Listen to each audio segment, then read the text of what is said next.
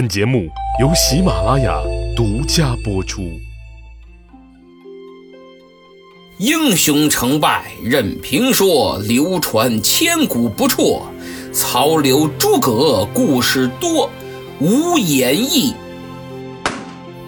不三国。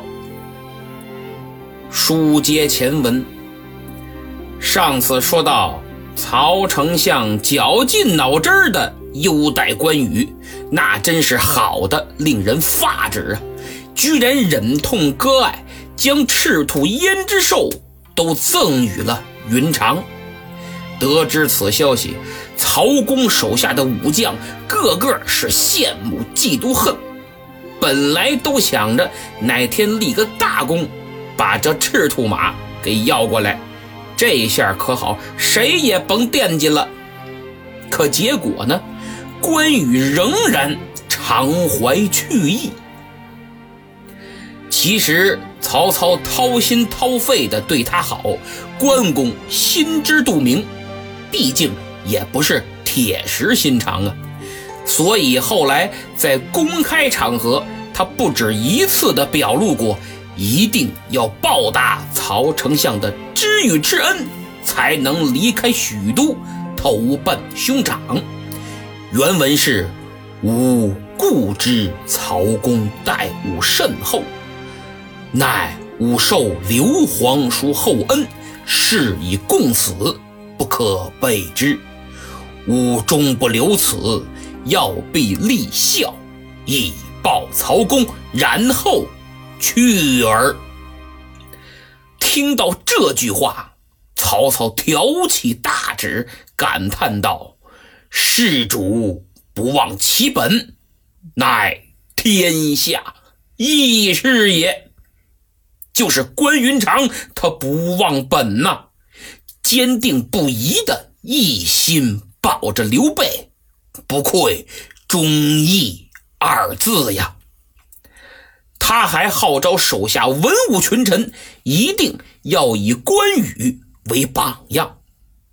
读到这儿，我发自内心的为二人点赞，手动点赞。关云长。曹孟德都是大丈夫，只不过人世间最难还的有两种债，一是良心债，二是人情债。曹操对于关羽来说，二者兼有之，所以报答二字纠缠了关羽传奇的一生。也造就了他传奇的美名啊！留不住关羽，曹丞相很闹心。而此时此刻，比曹丞相还闹心的，就得说刘备刘玄德了。他在冀州袁绍那儿寄人篱下，日夜思念家人，思念关张两兄弟。一贯多愁善感的他，经常偷偷的抹眼泪。袁绍得知以后，也觉得有点过意不去，就安慰刘备说：“使君勿忧啊，我即日准备发兵讨伐曹操，为你报仇。”话是这么说。但袁绍起兵哪儿是为了刘备呀？是因为他现在缓过神来了，认为该出兵去攻打曹操了。袁绍啊，想打就打，想不打就不打。看来有兵有地盘，就是这么任性。刘备呢，也心知肚明，嗨，什么替我报仇啊？不过。是漂亮话而已。哎呀，但不管怎么说，这出兵总比不出兵好啊！这曹操确实把我打的也忒惨了点儿，啥啥都没了，地盘丢了，军队没了，兄弟也散了，家小也不知去向了。我是只身投奔的他袁绍，曹贼！不杀你，我誓不为人。除了报私仇，刘备也惦记着董承那衣带诏的事儿，他还想着能尽快杀回许都，解救汉献帝呢。于是就使劲儿撺掇袁绍赶紧出兵。可没想到，在战前召开的军事会议上，大谋士田丰第一个站出来反对。他认为此时曹操士气正锐，不应该出兵，而是要屯兵官渡，与曹操打持久战，消耗他的钱粮，等待时机成熟，再一举歼灭之。袁绍作为当时最大最强的军阀，自然不是靠运气和祖上的遗产，他也有自己的看法，认为此时公孙瓒已灭，后方稳固，兵精粮足，优势明显，正是南下攻取许都的最佳时机。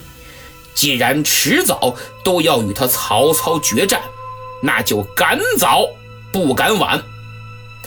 袁绍的分析呀，也是有道理的，所以不能完全说他是昏庸无能。但战争的胜败是由多方面综合因素所决定的，你少考虑一个，哪怕非常小的问题，就可能满盘皆输。从后来袁绍的悲剧人生来看。他是在错误的时间、错误的地点与错误的敌人打了一场错误的战争。哦哦哦，不对，是打了三场错误的战争。袁绍一看田丰反对，顿时气儿就不打一处来。袁绍说：“之前是谁呀？力劝我出兵来着，我不答应，把你气的拿那拐杖当当当直戳地。你以为我当时没听见呢？现在不同意出兵的也是你，你到底想怎么着啊？”田丰一听，哎呀，明公啊，此一时，彼一时啊。那会儿我劝您出兵，是因为他曹操攻打徐州，许都空虚。现如今战机已失，可不能再出兵了。若不听我田丰之言，这次出兵，轻则损兵折将，大败而归；重则霸业尽失啊！呵，这句话袁绍可真不爱听了，噌就火了。我这儿还没出兵呢，你就开始诅咒我。我先把你记了旗再说。当即下令把田丰推出去，给我斩了。手下文武急忙劝解，好一番求情，算是留了田丰一命。可是没放他，打入了大牢。田丰被押走的时候，袁绍狠狠地瞪了他一眼，哼。待我征讨完曹操，再回来与你算账。其实不光田丰，谋士沮授也是这种看法，认为现在就不是出兵的时候，出兵必败。本来他也想说话，但一看田丰都这下场了，我也别言语了，把这到嘴边的话。就咽了下去。等散会之后，沮授回到家中，心情沉重的跟家人吃了顿饭，简直就像那最后的晚餐呢。然后无奈的就随军出征，压制了反对的声音，剩下的自然都是赞同了。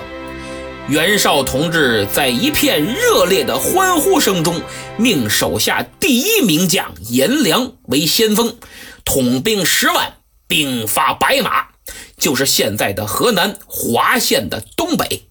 白马战役的打响，就拉开了三国三大战役第一战官渡之战的序幕。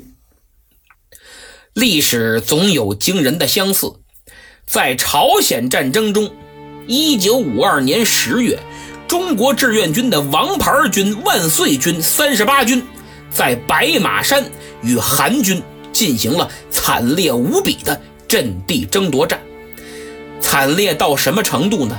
惨烈到两个营的兵力二十分钟就全都打光了。惨烈到三十八军经此一役，直接退出了朝鲜战场。随后，预备军第十五军接替了三十八军，与美军展开了闻名天下的上甘岭战役。结果嘛，就不细说了，地球人都知道。在这里要多说一句的是，你不知道十五军没关系，十五军的两名指挥员值得一提。军长名叫秦基伟，开国中将，后来做过国防部长。他有个儿子，做过二十七集团军的军长，驻地在河北。前些年，石家庄坊间曾流传过一个军长怒砸洗浴中心、扫平黑社会的故事，真伪有待考证，自己去脑补吧。十五军另一名指挥员就是政委谷景生，开国少将。他有个女儿叫谷开来，后来嫁给了一个姓薄的男人。就把夫姓儿冠在了自己名字的前面。其实说了这么大一圈我只是想告诉你，白马这个地名看来跟历史上的著名战役还是很有缘分呐。惊不惊喜，意不意外呀？话说颜良的十万先锋到了白马。可把守将东郡太守刘延给吓坏了，告急文书一封一封不停的送往许都。曹操接到急报，不敢怠慢，迅速召集手下文武商议军机对策。关羽闻讯，立马去见了曹操，主动请缨，说愿为马前先锋，迎战颜良。曹操心里一琢磨，哼，哎呀，你这是立功心切呀，想还我人情哪儿那么容易？我不给你立功的机会，你也不好意思弃我而去，不是？哎，这不就等于把你给留下了吗？于是当下婉言谢绝。理由嘛，很简单，哎，区区一个颜良，哪值得二将军动手啊？杀鸡焉用牛刀吗？如有需要，再去请云长，不迟啊，不迟。关羽没辙，只得告辞。看来曹公也是被迫无奈呀，耍起小孩脾气，用这小孩的招了。经过曹操主持的紧急军事会议，商议决定，他亲率大军十五万，兵分三路杀奔白马。一路上加紧行军，驻扎在白马附近的一座土山之上。曹操带众将登高一望，不禁心中一震。只见山下平川旷野，颜良的军队。军容整肃，队列整齐，人欢马叫。就见军队的正中有一顶硕大的红罗伞，掐金边走银线，红飞火焰，又好看是又醒目，还得由四名胳膊有碗口粗的精壮士卒扶着，一个人根本扶不住。这种伞专用名称叫做麾盖，咱们常说的麾下，指的就是这意思。在那个等级森严的时代，不是每个将领都有资格使用徽盖的，必须得是大将军。袁绍身为当时势力最大的军阀，本人又出身名门望族，对军容啊那是格外的注重，其实就是喜欢摆谱，讲究派头，这叫拉屎攥拳头。要的就是这个劲儿，要不怎么郭嘉十胜十败论里说他反礼多疑呢？不过平心而论，人家袁绍可并不是穷讲究，是真有实力、有资本去讲究，不能将就。这就好比后来西方的贵族喷香水、戴假发、连衣裙还加电臀，比较注重仪容仪表啊，是一个道理。曹操继续拢目往灰盖下观瞧，只见一员大将，头戴黄金盔，身穿荷叶甲、大红战袍，脚蹬五彩虎头战靴，胯下青鬃分水兽，手提和扇板门刀。那真是威风凛凛，杀气腾腾啊！在他的左边有八八六十四个牛角号，右边有八八六十四面牛皮鼓，这边有吹的，那边就有勒的，这叫自吹自擂呀！这派头，这范儿，连久经战阵的曹丞相都倒吸了一口凉气呀！哎呀！人言河北名将颜良文丑为万将中之魁元，今日一见，果然名不虚传呐！此言一出，可惹怒了身边一员大将。丞相何必仗他人威风灭自家锐气？待俺前往生擒那颜良。曹操手捻虚髯，一回头，哦。原来是吕布手下降将宋宪，将军乃吕布手下猛将，素有威名。此去多加小心，料也无妨啊！说着话，宋宪提枪催马，就冲到阵前。可没想到，只两个回合，就被那颜良劈于马下。宋宪的好友魏续一看，眼都红了，大叫一声：“哇呀呀呀呀！”催马就下山，直取颜良，要为宋宪报仇。事实证明，可以，但需要靠实力来支撑。如果没有实力，冲动就是魔鬼。仅一个照面，二马连蹬都没错，挺了趟了，咔噗，魏续的脑袋就也掉了。大将徐晃也急了，催马上前，也要会会那颜良。可谁想到，能得那么大的徐晃，也只在颜良手下走了不到二十回合，招架不住就败下阵来。凭这身本事，还算能全身而退呀。三战三败，手下诸将是面面相觑，无不骇然。这给曹操急了，好嘛，咋整啊？就这么一个颜良，如此生猛，竟无一人能敌。接下来这仗还怎么打呀？正在他犯难之时，忽听耳边有人说道：“丞相，我举荐一人，可斩颜良。”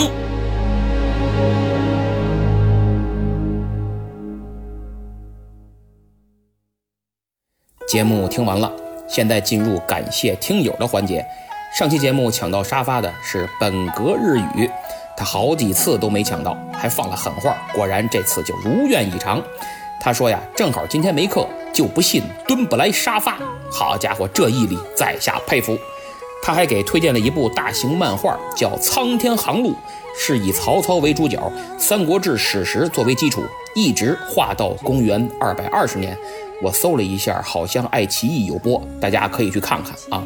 大猫睡着了，说原来上马金下马银是这样解释的，以前一直认为是用来比喻曹老板对关公好。您这原来认为的没错，确实是为了比喻曹操对关公的优待，但绝大多数人就从字面上理解，好像见一次面就给一次金银，这不可能。啊，这是长期以来的误解。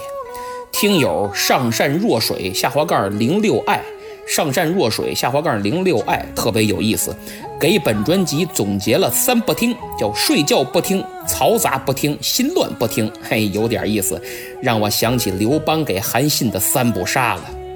下面一位是新朋友，叫荣科爱，他说感谢原作者拉菲配毛豆先生和凯兄的倾情讲解，连贯古今。通俗易懂，言语风趣幽默，时不时电视的配音恰到好处，真是无演义不三国。